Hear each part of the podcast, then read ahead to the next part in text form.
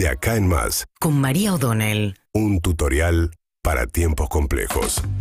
Bueno, la- el asesinato de Daniel Barrientos en la madrugada de ayer, un chofer de 65 años, eh, chofer de la línea 620 que recorría eh, el cordón, digamos, eh, de la matanza más profundo. Nos contaba hoy la mamá de la pasajera que iba en la primera fila, que es, digamos, que es la única calle asfaltada del barrio donde había subido su hija y que dos paradas más tarde, en un episodio que, según Sergio Berni, es extraño. Eh, por ahora hay un único detenido, nos cantaba Juli Roffo esta mañana, se espera que le tome de declaración esta mañana el fiscal, dice la mamá del único detenido que tiene una coartada, que estaba con su pareja, que no tiene nada que ver, que hay un apuro simplemente por mostrar algún tipo de resultado y que por eso lo encarcelaron. Dice Bernie que la circunstancia del robo, hay como una sugerencia que pudo haber habido una cuestión política detrás, de inestabilidad o algo, porque señalan que no es un robo, digamos que dos autos para robar un colectivo a esa hora de la mañana, cuando van muy pocos pasajeros, por el tipo de arma que se utilizó y por lo rápido y lo, inexplicable del motivo del disparo, digamos, nunca hay una razón lógica, pero sí podés tratar de entender un, desencadenante, alguna situación. Fueron muy pocos segundos, sube al colectivo alguien con la cara tapada, por lo que nos contaba la mamá de la pasajera, le roban la mochila a esta pasajera que estaba con su nena de 8 años en primera fila y en una circunstancia en la que todavía están investigando si fue que se escapó el tiro o si le dispararon a quemarropa directamente, matan al chofer del colectivo y se bajan del colectivo. Iba en el colectivo de civil un policía de la ciudad de Buenos Aires, que yo insisto con esto porque en otras situaciones... eh,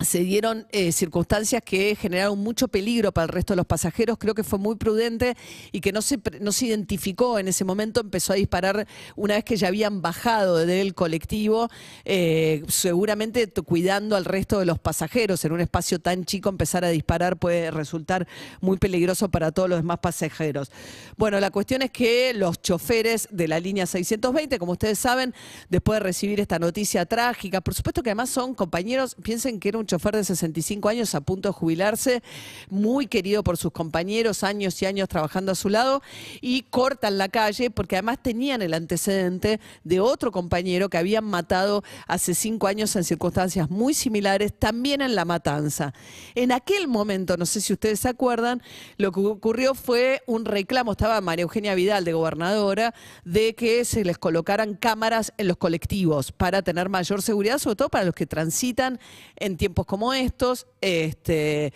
los, las zonas de mayor inseguridad del conurbano de la provincia de Buenos Aires. La cuestión es que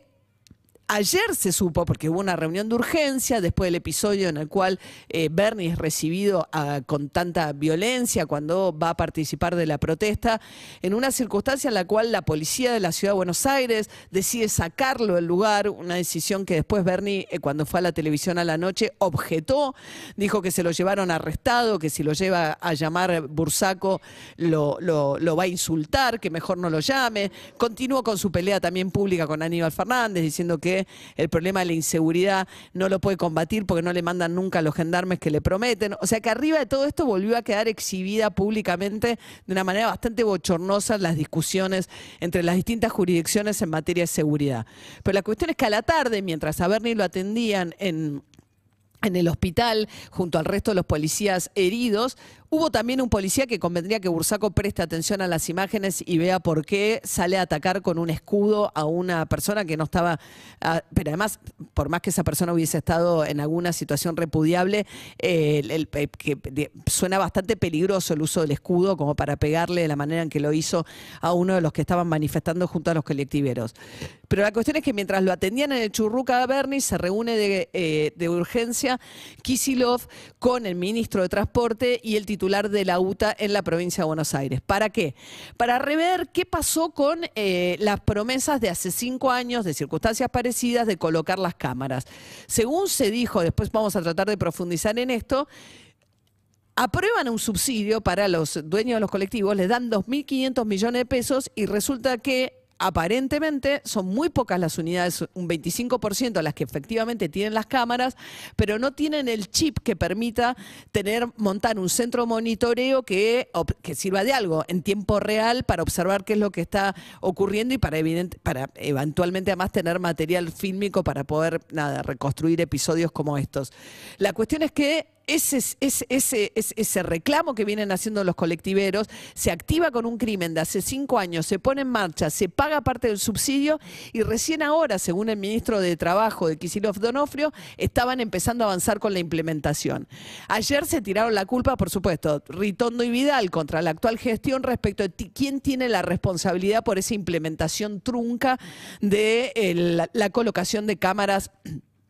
en los colectivos. A esto se suma una interna bastante violenta que está teniendo la propia UTA, por eso fue muy desordenado también la eh, medida de fuerza que arranca con los colectivos de la zona oeste, después se suma también los colectivos de Dota que responden a Bustunduy, que es un hombre de Moyano que le viene disputando la conducción a el titular de la UTA, y se suma arriba algo que me parece que un poco me hace acordar a lo que pasa con, lo que pasó con la tragedia de 11 los trenes. Quiero decir que es el resultado de un sistema eh, que funciona mal, que es el sistema de un sistema de transporte de subsidio a los empresarios. Digamos, el área metropolitana tiene todo un, un boleto tremendamente subsidiado en comparación con el resto del país, porque desde el 2001, cuando arranca el problema, bueno, la salida de la convertibilidad, el estallido social, etcétera, y empieza el congelamiento de tarifas,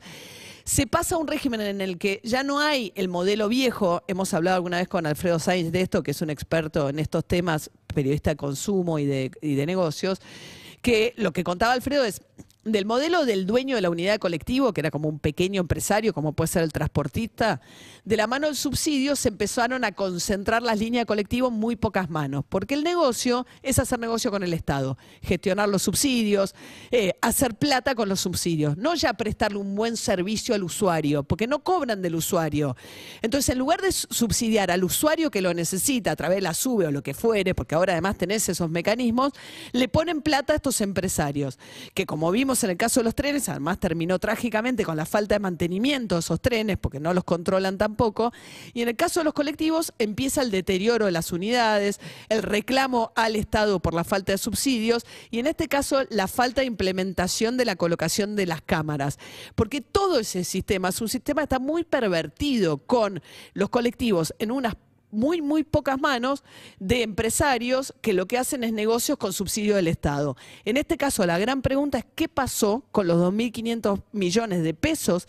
que según las autoridades de la provincia de Buenos Aires ya cobraron esas cámaras empresarias para poner en marcha el sistema de cámaras en los colectivos. Síguenos en Instagram y Twitter. Arroba Urbana Play FM.